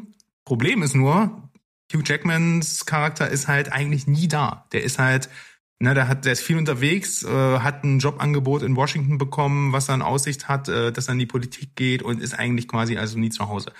So, und das führt natürlich dazu, dass ähm, ne, ähm, seine, seine neue Freundin und halt sein Sohn zwangsläufig aneinander geraten und er nimmt ihr das auch persönlich sehr übel. So, und in der Folgezeit ähm, scheinen sich dann aber erstmal die Gemütszustände von von dem Sohn ein bisschen zu bessern. Ne? Gibt an, der ist halt geht halt wieder in die Schule und ähm, besucht auch einen Therapeuten und ähm, ja plötzlich kippt das dann aber irgendwann als halt äh, wenn das der Kirby da äh, unter seinem Kopfkissen äh, ein Messer findet und äh, ne, er hat äh, sozusagen hat sich halt viel geritzt, er hat sich halt sehr viel Selbstschaden zu, zugefügt und ist halt ähm, man es kommt dann irgendwann ans Licht, dass er äh, wieder Tendenzen hat, sich selbst zu verletzen. Und ähm, es ist sehr, sehr krass, wie Hugh Jackman hier das spielt, wie er selbst halt äh, mit dieser Situation total überfordert ist. Es gibt hier nämlich noch einen, einen, ganz kleinen Nebenplot. Hugh Jackmans Vater spielt hier auch eine Rolle. Der wird wiederum von Anthony Hopkins gespielt. Äh, eine konträre Rolle als die zu äh, in The Father könnte es quasi gar nicht geben, weil Anthony Hopkins ist hier ein richtiger richtiger Arschloch-Dad, äh, der seinen Sohn vernachlässigt hat. Und Hugh Jackman merkt halt, dass er immer mehr zu, wie er reagiert, also wie, wie sein Vater. Und das macht ihn, das ist halt so eine, so, eine äh, Trauerspirale, ähm, weil er selbst mit dieser Situation überfordert ist, Angst hat und darauf dann aber so reagiert wie ähm, etwas, was er ihm selbst halt in seiner äh, Kindheit verletzt hat. Und ihr merkt schon, das ist alles sehr, sehr, ähm, yeah, ähm, fröhlicher Stoff und das, wie gesagt, es geht, führt dann auch dazu, dass es natürlich auch wieder zu einem Suizidversuch kommt. Ähm, wie das Ganze dann ausgeht und ob man das, ne, äh, in welche Richtung das geht, das möchte ich hier an der Stelle nicht erwähnen. Ich sag mal, ähm, das ist jetzt noch lange nicht das Ende des Films. Äh, da passiert schon noch so ein bisschen was. Es gibt tatsächlich auch ein paar sehr, sehr schöne Momente, aber eben auch viele, viele hoffnungslose Momente, die ähm, aber insgesamt trotzdem äh, auf eine sehr ehrliche und sehr demütige Art und Weise Depressionen thematisieren. Also das ist ähm, kein Fingerzeig. Es zeigt halt vor allem, was mit der Umgebung auch von Nicholas passiert. Auch, ne, dass er als, weil er seinen Eltern natürlich die Scheidung vorwirft, ähm, wie, äh, dass das kein Urteil sein muss, sondern im Prinzip schließen die sich dann auch wieder zusammen und es ist, äh, es entsteht aus dieser Depression halt auch eine eine, eine, eine Phase der Rehabilitation, aber das ist halt trotzdem letztendlich, ähm, wie gesagt, sehr, sehr schonungslos alles. Und ähm, ja, an viel mehr zur Handlung und kann man nicht sagen, wie gesagt, die ähm, Settings sind halt relativ begrenzt. Man merkt, dass es aus einem Theaterstück kommt, aber es ist halt wirklich phänomenal gespielt. Also Hugh Jackman sollte öfter so eine Dramarollen spielen. Das hat er damals in Prisoners schon gezeigt, was er drauf hat. Äh, Laura Dern ist auch super gut und wie gesagt, der, der Jungdarsteller ist ein Traum. Äh, Hans Zimmer hat hier einen sehr, sehr bedächtigen Soundtrack gemacht. Da habe ich überhaupt nicht, äh, also hat mir sehr gut gefallen, habe ich im Abspann gesehen und dachte mir so, okay, hätte ich jetzt niemals gedacht.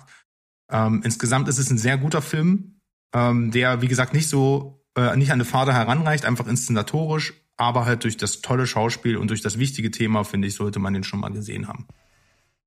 Hm. Ich hatte erst überlegt, ihn zu gucken, uh, als ich gelesen habe, dass das jetzt eine Trilogie eventuell wird. Das weiß man ja nicht so genau, weil so erfolgreich war der zweite jetzt nicht. ähm, wie es beim, beim ersten war, oder sprich, also vom zweiten und ersten zu reden ist ja eigentlich falsch, aber so erfolgreich wie The Father, mit dem man dann ja immer ins Rennen gehen muss, war der ja nicht. Und das, der hat mich auch wirklich bisher nicht interessiert. Mal gucken, mal gucken. Das ist ja auch, gehört zu den Filmen, die man jetzt auch äh, immer schwer Mhm. anmachen kann, weil man so denkt, ah, so wie Schindlers Liste, Mhm. weißt du? V- Vielleicht gibt's gibt's ja, Ja. einen, einen dieser äh, typischen Momente von meiner Frau, wo sie äh, irgendein komisches, ultra äh, äh, krasses Subgenre auf einmal gucken möchte. Ich meine, meistens sind irgendwie Pandemiefilme oder oder, oder Kannibalenfilme. Rape Vielleicht sagt Revenge. Sie, vielleicht sagt sie, können wir ein Depressionsdrama gucken? Ach, klar, ich habe hier noch Genau. The Sun auf der Depressionsdramaliste. Ganz oben. gen- also falls das mal der Fall sein sollte, bin ich jetzt auf jeden Fall dafür gewappnet. Sehr gut. Du hast was in der Hinterhand. Genau wie ich. Ich habe heute einen Film dabei, der ist schon ein kleines bisschen was her, dass der rausgekommen ist. Und ich freue mich extrem drüber zu reden, weil es wurde hier schon mal erwähnt, aber ich glaube, wir haben noch nie so richtig drüber reviewed und den zusammen besprochen. Ich weiß, Sandro hat ihn gesehen, könnte mir vorstellen, Mo auch. Aber wir werden es rausfinden. Ich habe Bone Tomahawk mitgebracht. Yeah! Geil! Oh, die Szene in der Höhle. Ich habe immer, immer noch Albträume. Meine Güte. Oh, sorry. Ja, ja, äh, ist scheiß verstörend. Und ich muss aber sagen, ich war wirklich lange nicht mehr so begeistert von dem Film. Also ich war quasi euphorisiert danach, weil das ist wirklich ein scheiß geiler Film. Ich bin sowieso Fan von Neo-Western. Das ist auch so ein Genre, damit kriegst du mich immer wie mit Endzeit, Postapokalypse, bin ich dabei und äh, Neo-Western. Und vor allen Dingen ist dieser Film zwar bockbrutal, also der ist wirklich so ekelhaft brutal teilweise zwischendrin und völlig kompromisslos, aber der ist auf der anderen Seite so locker und fast schon slapstick-mäßig, dass das einfach nur Spaß macht, den zu gucken. Wir haben einen Knallercast am Start. Wir haben Kurt Russell als Sheriff. Wir haben Patrick Wilson. Wir haben Matthew Fox. Matthew fucking Lost Boy Fox. Ja. Wir haben Richard Jenkins, der hier so unglaublich zum Kn Niederknien genial ist. Ich liebe den. Wir haben David Arquette in einer kleinen Nebenrolle. Das sind so die bekannten Namen und die sind alles so toll. Worum geht's? Wir haben äh, Auftakt in der Wüste. Zwei Banditen haben gerade eine Familie umgebracht, um die auszurauben, flüchten sich vor der vor den ankommenden Gesetzeshütern in so ein Tal und stellen fest, oh, das ist irgendwie Indianerterritorium, aber offensichtlich nicht so normale Indianer, sondern irgendwelche degenerierten, super brutalen Ur-Neandertaler-Indianer, keine Ahnung. Und einer wird natürlich getötet, der andere kann fliehen, David Arquette. Und ähm, mehrere Tage später kommt eben jener in so einem kleinen verschlafenen Örtchen an. Und dort fällt er natürlich irgendwie gleich auf und wird vom, vom Sheriff halt erstmal so verhaftet, so erstmal pro forma, wird in eine Zelle gesteckt und äh, er schießt ihn aber auch dabei ziemlich rigoros einfach in den Fuß und muss dann, äh, weil der Arzt irgendwie ne- nicht verfügbar ist, die, eine, eine junge Frau holen. Das ist die Frau von Patrick Wilson und die soll den erstmal verarzten. So, mittlerweile sind aber die Indianer dem gefolgt, haben den gekidnappt, die Frau gekidnappt und äh, noch ein Pferde geklaut und einen Stallburschen erschossen und sind jetzt weg. So, am nächsten Tag äh, muss natürlich der Sheriff beschließen, da hinterher zu rennen. Patrick Wilson will ja auch seine Frau wieder haben. Matthew Fox ist dort auch am Start, der, der schließt sich den an. Richard Jenkins ist so ein alter Sack und der ist der Hilfs-Sheriff. Das ist super lustig, wie die sich immer anreden. Ähm, und die machen sich dann auf den Weg, quasi einen Dreitagesritt quer durch die Wüste, um zu den Indianern zu kommen und die wieder zu befreien. Das ist der Plot. Und ich habe das damals schon bei äh, der Serie Godless gesagt. Ich finde das so geil und wichtig, dass Western Sachen zeigen, die der klassische Western nie zeigt. Und das ist hier genauso. In jedem alten Western heißt, ja, wir müssen dort und dorthin zur Mine am Silbersee, sage ich jetzt mal. ja, was, ja, das ist ein Zweitagesritt. Und dann schnipp sind die da. Und hier geht's um den Weg. Hier geht's um diesen beschwerlichen Zweitagesritt, wo die einfach mit sich und der Welt alleine in irgendeiner gottverlassenen Einöde durch die Gegend ziehen, versuchen genügend Wasser zu trinken, genügend Nahrung zu bekommen und sich Gottverdammt nochmal nicht zu verletzen, damit sie dort nicht irgendwie verenden in der Wüste. Und dann sind die mit sich alleine. Die haben ja auch die pure Langeweile. Und Richard Jenkins schwadroniert und quasselt wie ein Wasserfall die ganze Zeit und nur belangloses Zeug. Und das, das ist das, dieser Aspekt, der so slapstick-mäßig wirkt. Ich finde das aber geil, weil der will natürlich von dieser absoluten Einöde ablenken und die Leute irgendwie bei Laune halten. Und das ist alles, das fühlt sich alles so echt an. Und du denkst dir wirklich, du hast dann so einen Eindruck, das ist nicht so dieser romantisierte Revolverhelden-Western, sondern du denkst dir, ja, so wird das irgendwie gewesen sein. So, die, die müssen halt da irgendwie durch und das schafft auch nicht jeder und dann gibt's Probleme unterwegs und dann, weiß ich nicht, kommen auch mal Banditen und dann läuft das irgendwie alles nicht so rund und dann bricht sich einer irgendwie einen Fuß und das ist alles scheiße. Das ist alles Schweinepisse, da kommst du doch nicht voran in dieser Kacke.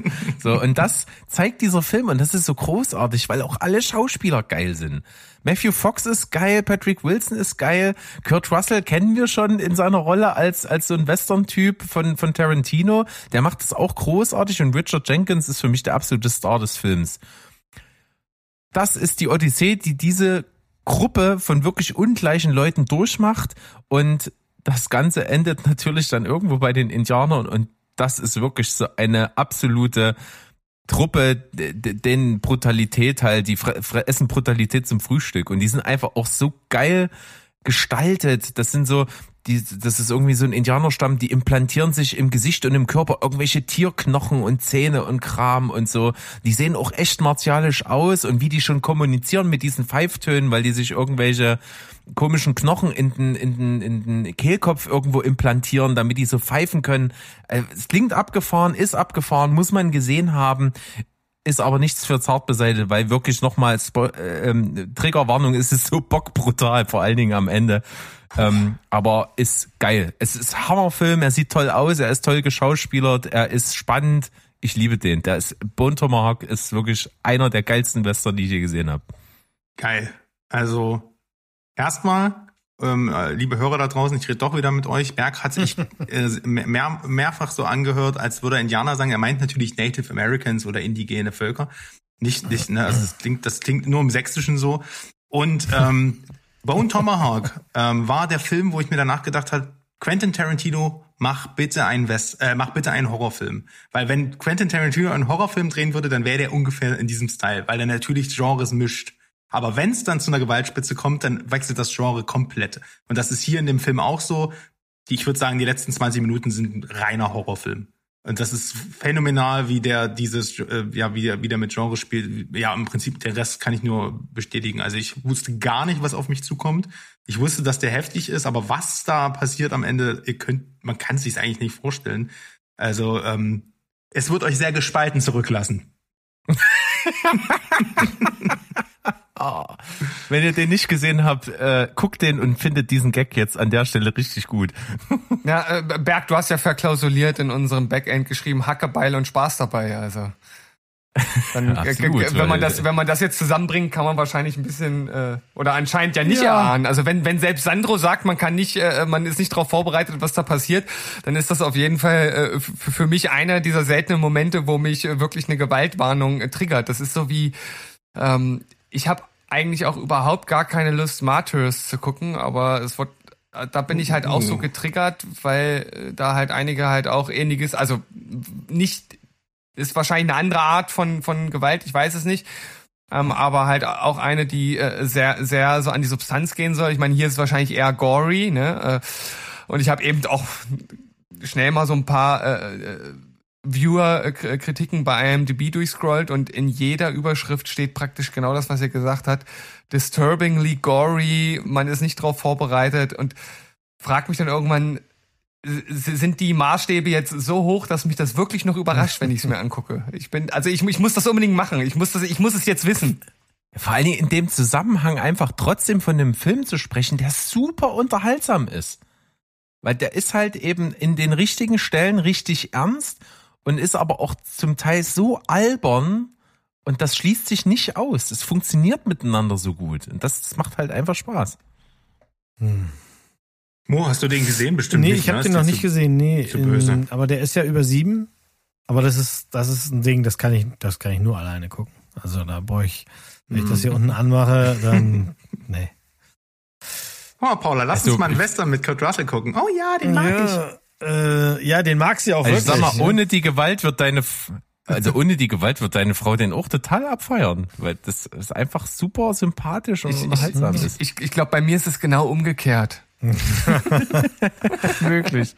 Warum passiert denn hier so lange nichts? Ja, genau. Und dann da am Ende, ja, endlich geht's los hier. Endlich ein richtiger Film hier. Ist auf jeden Fall bei Netflix in der Oh Gott, Flat. ich, Könnt ihr euch Ja, genau. ich, ich, ich glaube, die Leute da draußen Paramount. haben, haben ein völlig falsches Da Bild auch. von meiner Frau. Hier. Apropos, wo, wo, wo, wo Nee, wir das ähm, gerade sagen, kann ich noch kurz was Aktuelles mit reinwerfen und eure Meinung mal einmal einholen? Ähm. Disney soll ja schweinemäßig teurer werden.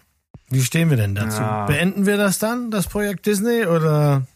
Also meine Meinung braucht ihr dazu nicht Aber hören. nur wegen Ahsoka kannst du, wirst du auch keine 18 Euro oder sowas abschmücken. Es, also da sind, da sind, es ist Indiana Jones, da sind alle ähm, äh, Star Wars und Marvel-Filme und sonst was alles. Also ich, für meinen inneren Mainstreamer brauche ich den Sender schon. Okay. Mhm. Also äh, ich schaue tatsächlich von, von den ganzen Streaming-Diensten, zu denen ich Zugriff habe, äh, ähm, Disney mit Abstand am wenigsten. Also ich schaue da auch immer mal wieder rein, um halt einfach zu gucken, was sie so für exklusive Titel haben oder Disney-Produktionen abseits von den äh, großen Blockbustern und finde da selten irgendwas, was mich anspricht. Also ja, ich war ja von Anfang an nicht so auf dem auf dem äh, Disney-Train, aber äh, klar gibt's da auch immer mal was, was was man sich angucken kann. Ob ich jetzt äh, da also so viel raushauen würde, ist eine Frage. Also eher nicht wahrscheinlich. Es ist ja auch so ein bisschen das Thema, was, was uns vielleicht auch äh, in der Eigenschaft, dass wir hier so einen Podcast machen, so ein bisschen umtreibt. Wir haben von den Sachen, die es schon gibt und die es schon länger gibt, haben wir wirklich alle vier zusammengenommen fast alles gesehen. Ne? Also so, jeder hat so das geguckt und äh, der andere das andere, was der wieder nicht gesehen hat. Also wir können irgendwie ganz gut abdecken, was die letzten Filmjahre irgendwie so ge geboten haben. Das, das haben wir hier irgendwie alles. Deswegen ist für uns natürlich hauptsächlich interessant, was kommt Neues. Ne, das, das sind einfach Sachen, die hier auch viel besprochen werden, die natürlich auch wichtig sind für die Leute, die uns zuhören. Und da muss man ja einfach sagen, da äh, musst du dann eben diese Streamingdienste vergleichen. Und äh, die meisten Streamingdienste, die wir so kennen, die auf dem Markt sind, setzen natürlich auf Exklusivinhalte. Und da muss ich auf jeden Fall bei Disney sagen, äh, hätte Disney das nicht, wäre es halt für mich wirklich vollkommen uninteressant. Weil das, ich bin gut, ich bin sowieso nicht so der Rewatcher, das ist dann auch wieder ein Aspekt, der da reinspielt, aber ich finde, es kommen schon Sachen von Disney, die man auch sehen will, die ich dann auch wirklich gucke, aber rechts und links davon ist nicht so viel, was mich interessiert. Da sind andere Streaming-Anbieter schon mit ihren Inhalten, die sie neu bringen und selber produzieren und sowas schon irgendwie ein bisschen interessanter. Also ich habe das, glaube ich, in der letzten Folge schon mal gesagt. Ich könnte zurzeit prima nur mit Apple Plus leben. Da gibt's so viele Sachen, die ich gucken will und die mich ansprechen. Das ist unglaublich. Also äh, al- alleine äh, von der Warte her, wenn ich mich da entscheiden müsste, ist, ist dann klar, äh, wie die Entscheidung ausfällt. Und ich finde auch selbst Paramount Plus, äh, ich meine, äh, die haben mit, mit Yellow Jackets und From halt auch einfach zwei Serien, die ich absolut abfeier. Und ich freue mich auch total jetzt wieder mit From äh, demnächst weiterzumachen, weil die zweite Staffel ja jetzt, glaube ich, am Samstag durch ist. Ähm, also äh, ja, es spricht vieles für mich eher für andere Streaming-Plattformen. Könnt tatsächlich am ehesten gerade ohne Netflix leben. Äh, da gibt's maximal einmal im Monat was, was mich interessiert und meistens ist es sogar noch schlecht. Äh, Netflix lebt davon, dass man halt noch wunderbar reinseppen kann und ab und zu mal eine coole Doku findet. Das stimmt schon. Die haben geile Dokus dieses Jahr gehabt, so gerade im Musikbereich. Aber das sind auch nie Sachen, wo ich mich drauf freue. Da sind die dann plötzlich da. Das heißt, hätte ich es nicht mehr, dann würde ich es gar nicht vermissen. Ja, du sagst es, ne? Netflix ist von den Eigenproduktionen, die sie neu auf den Markt bringen, sehr, Ganz sehr dünn. viel Hit or Miss und meistens Miss. Es ist ja am Ende sowieso Ja. Also es ist ja kritisch zu betrachten. Der, ähm, dem Kino geht's nicht so gut. Das hat sich nach dem Corona auch noch nicht so richtig geändert wieder. Ähm, ähm, der, der Streik, der Streik wird jetzt sein einiges dazu tun, dass dann nach hinten raus auch noch ein bisschen Luft ist. Also ich, ich höre schon von Kinos, die planen halt große Reruns auf Filmen, die in, äh, in den Corona-Jahren oder danach und sowas noch was gebracht haben. Zum Teil bringen sie auch alte Sachen wieder, finde ich ja immer gut. Wenn im Kino ein Klassiker läuft, das finde ich gut.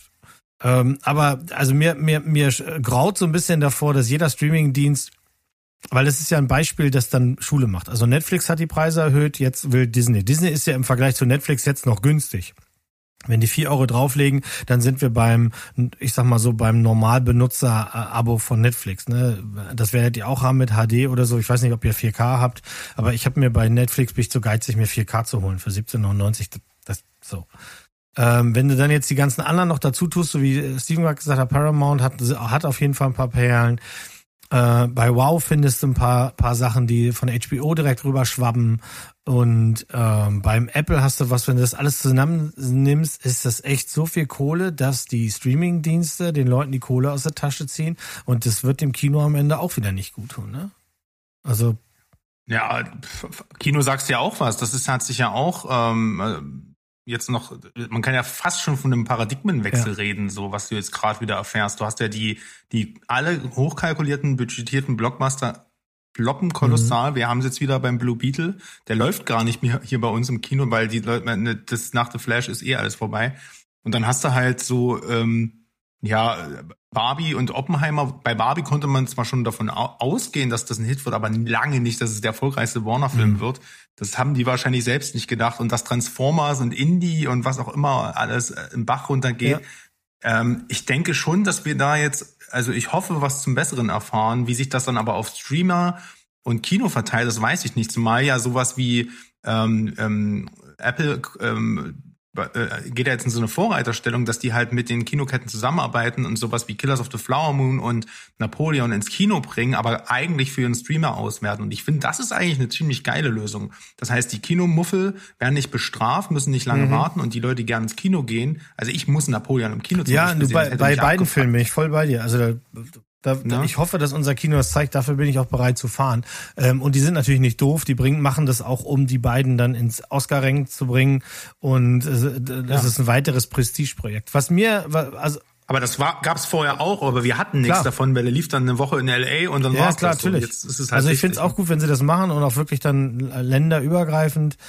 Ähm, mir graut halt so ein bisschen davor, dass wir bei den Streamingdiensten zurückgehen ins Jahr 1993. Ich kriege auf jedem Streamingdienst, den ich teuer bezahle, vorgeschrieben, wann ich was zu gucken habe. Und das wäre für mich dann das aus. Also wenn die einfach zu teuer sind, ähm, einen Streamingdienst einen Monat lang zu haben, nur um am Ende des Monats dann eine Serie zu gucken, das mache ich dann nicht mehr. Also da, da bin ich dann zu stur für. Aber das wäre doch die, die, die einzige sinnvolle Lösung für, äh, ich sag mal jetzt nicht, nicht für uns, die halt äh, super viel und, und, und umfänglich schauen. Aber wenn ich jetzt überlege, okay, ähm, auf Apple Plus, für mich persönlich, wenn ich jetzt hier keinen Podcast hätte und nicht super viele andere Sachen noch gucken wollte, dann würde ich nur Apple Plus so lange mir anschauen, bis ich alles durch habe, was ich gucken will. Und dann würde ich schauen, welcher Streamingdienst spricht mir als nächstes an und würde das gleiche Prozedere dort auch durchführen. Also so würde man kostengünstig und, und auch meiner Meinung nach äh, pragmatisch da irgendwie Nee, aber durchkommen. geht ja Klar, nicht, du wenn bist du- dann ein bisschen limitiert und musst Wenn dann du auf der gucken. wöchentlichen äh, Wieso? Zwangsschule bist, geht's ja nicht. Deine From startet und dann weißt du, das dauert zehn Wochen. Dann bist du zehn Wochen gefangen. In der Zeit starten drei weitere, die du guckst. Das heißt, es ist ein never-ending Game. Dann bleibst du da. Ja, Ja, und ich, wartet, ich, mir geht's ja aktuell, mir geht's ja aktuell so. Ich guck gerade ja, habe ich angekündigt vor ein paar Folgen, ich guck Lioness und mich nervt das ohne Ende, dass ich das wöchentlich gucken muss. Ich- Oh, bin so ich auf den auch Sack. in, genau der gleichen Situation. Deswegen habe ich nicht gerade. angefangen. Das Sie würde mich interessieren, aber no way. No way, José. Ja, ich, und ich habe nur aus Versehen, weil ich es vorher nicht wusste, angefangen. Hätte ich das vorher gewusst, hätte ich es nicht Mhm. Ich meine, angefangen. nehmen, nehmen wir mal alle. Gut, aber ver- vergessen wir mal kurz alle, die jetzt neu dazugekommen sind. Damals war Netflix der heiße Scheiß, weil es genau das nicht gemacht hat. Du hattest sofort die Verfügbarkeit von allem massenhaft. Und ähm, ich, ich, ich denke auch, dass die bei ihrem Konzept bleiben werden, ihrem Konzept treu bleiben werden. Die werden ein bisschen mehr Werbung fahren vielleicht müssen, weil wenn die anderen auch anziehen und vor allem bei den Eigenproduktionen teurer und hochwertiger werden oder sowas, vielleicht wird sich das nochmal irgendwo darstellen, aber ähm, und auch mit diesem, die, die, da, es wird ja wohl auch dieses Umsonst, Umsonstmodell soll es ja bei uns auch geben mit Werbung. Ich weiß nicht, ob es das schon gibt, keine Ahnung. Aber auch das wäre eine Alternative sonst. Und wenn alle anderen das dann auch anbieten würden, weißt du? Dann wäre ja, dann wäre es wie regular, äh, reguläres Fernsehen. Dann würdest du deine eine Folge pro Woche gucken, kriegst vorher, mittendrin und nachher halt Werbung gezeigt. So wie du es gewohnt bist, sprich, wir sind 1993. Ja, ich habe letztens auf Freebie Nosferatu geguckt und ich bin so hasserfüllt aus dieser Nummer rausgegangen, dass ich mir ein Mediabook bestellt habe. Also es hat wieder das Konsum quasi angetrieben. Ähm, also mit Werbung geht gar nicht, dann lieber gar nicht.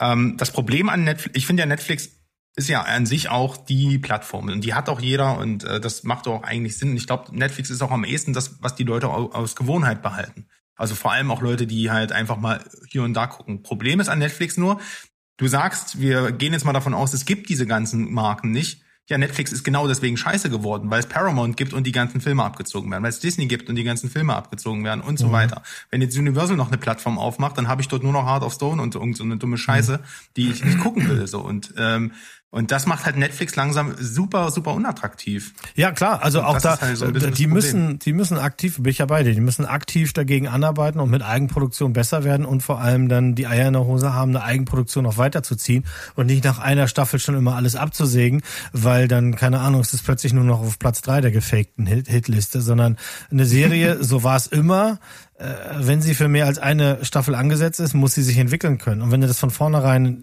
äh, nicht zulässt, dann bist du vielleicht im falschen Business, dann sollten sie anfangen, Pommes zu verkaufen.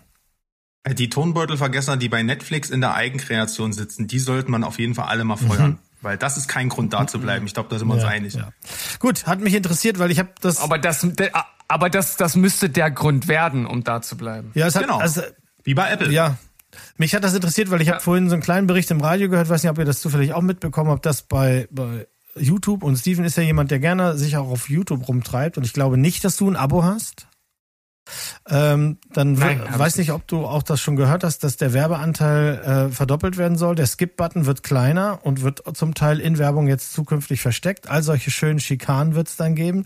Das heißt, du wirst für ein Standard-Video, ach ja, und nach dem Skippen äh, gibt's sofort wieder Werbung. Das heißt, wenn du ein in Kapitel unterteiltes Video auf YouTube siehst, gibt's bei jedem Skip gibt's dann neue Werbung, die länger dauert und nicht wegzuklicken ist. Und wenn ich sowas höre, weißt du, dann krieg ich so einen Pilz an den Hals. Also wirklich. Also, Ich, ich, ich kann äh, allen Leuten nur raten, den Brave-Browser zu benutzen. Der hat ein absolut zuverlässiges, äh, absolut, absolut zuverlässige Blockfunktion Dagegen wird ja Werbung. auch vorgegangen. In England läuft es bereits, in den USA auch mit äh, Warnträgern, die deinen Bildschirm blockieren für 60 Sekunden und dann kannst du das Video nicht mehr sehen. Und das wird ja auch frei. Ey, Mo, jetzt hör mal auf. Ich gehe jetzt, ich, ich, ich gehe ja weint hier aus der Folge Ja, raus. ich finde, ich finde, das, ist ja so, das ist so konträr zu, wir wollen die Leute haben. Ich ich bin immer noch so, ein- ich bin oldschool. Ich, ich glaube, du ziehst die meisten Leute, wenn du ein gutes Produkt hast. Und etwas mit noch mehr Werbung voll zu scheißen, ist kein gutes Produkt. Egal was es ist. Nee, im Gegenteil. Punkt. Wir Das bleiben ja werbefrei. So, das will ich mal Jahren- hochhalten hier. Absolut. Und ich habe auch seit Jahren keinen Film mehr im Fernsehen gesehen. Na, Aufgrund der Werbung. guter Mann. Rein theoretisch Sag nix, könntest du Nils. auf der ARD oder im ZDF kannst du Filme, kannst du Filme ohne Werbung Ich sehen. der, der schiebt sich da wieder rein. ja. Ich habe ich, ich hab am, ich hab am Sonntag so ganz nebenbei einen kleinen Ausschnitt aus dem Tatort gesehen und das spielte irgendwie in Na, so einer. Art Limbo-Welt. Es gibt ja immer so alle, äh, äh, weiß ich nicht, 48 Monate gibt's einen Tatort, der irgendwie ein bisschen arzi-fazi ist und den man sich angucken kann. Also gibt's wirklich teilweise sehr gut. Es gibt ja welche mit ja, täglich grüßt das Murmeltier, dann der, der wie so ein Tarantino-Film aufgebaut ist mit dieser Szene da am Bahnhof und so. Und äh, das äh, schien auch wieder so einer zu sein. Und das, das finde ich dann, äh, das kann man dann schon mal machen. Also habe ich jetzt in dem Fall nicht gemacht, aber ist mir nur aufgefallen. Wir werden es ja sehen, ob du es geguckt hast, weil du den dann bestimmt besprechen möchtest. Tschüss. Ciao. Nee, aber geil, dass wir hinten raus mal so eine interessante Diskussion hatten, äh, die sich absolut natürlich ergeben hat. Das ist eine schöne Sache. Und ich würde sagen, Sandro hat's angestimmt. Und wir müssen es einfach heute mal versuchen, ob wir es hinkriegen. An ma- Von meiner Seite auf jeden Fall danke fürs Zuhören. Ich war der Love Guy. Äh, der nächste, der sich verabschiedet, ist der Plain Man. Und dann müssen wir einfach mal gucken, was hier noch so passiert. Wir freuen uns auf nächste Woche. Und ich sage Tschüss, ciao. Und goodbye. Bleibt. Bleibt. Ja, ist doch so jetzt. Bleibt, bleibt. Bleibt. Bleibt. Bleibt bei uns. Bleibt, bleibt. Bleibt einfach trotz, trotz den Bad News. Bleibt einfach bitte. Tschüss. Tschüssi.